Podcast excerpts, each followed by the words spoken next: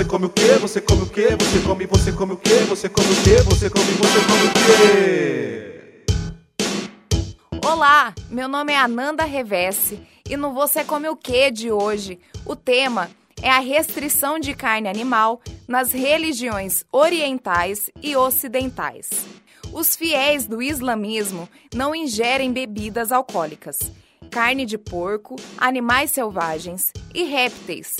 Além disso, todo animal que morrer por causas naturais ou que for morto por outro animal selvagem não deve ser ingerido. No judaísmo, eles têm uma característica muito particular. Eles não comem carne e leite ao mesmo tempo. Então, hambúrguer com queijo, nem pensar. Eles também não se alimentam da carne de porco, da carne de camelo e de frutos do mar que não tenham barbatanas e escamas. Na Igreja Católica, a restrição alimentar de carne bovina acontece na Quaresma, os 40 dias depois do Carnaval. Para os adeptos da Umbanda, certos tipos de alimentos devem ser evitados para não contrariar as energias de cada orixá.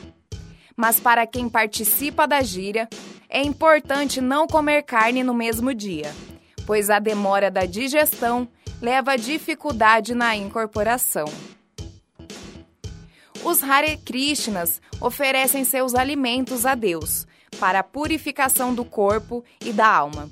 Então, nenhum tipo de carne, peixe e ovos podem ser oferecidos, pois o vegetarianismo significa empatia pelos animais e a consciência de que a morte e o sofrimento deles não são necessários para a nossa alimentação.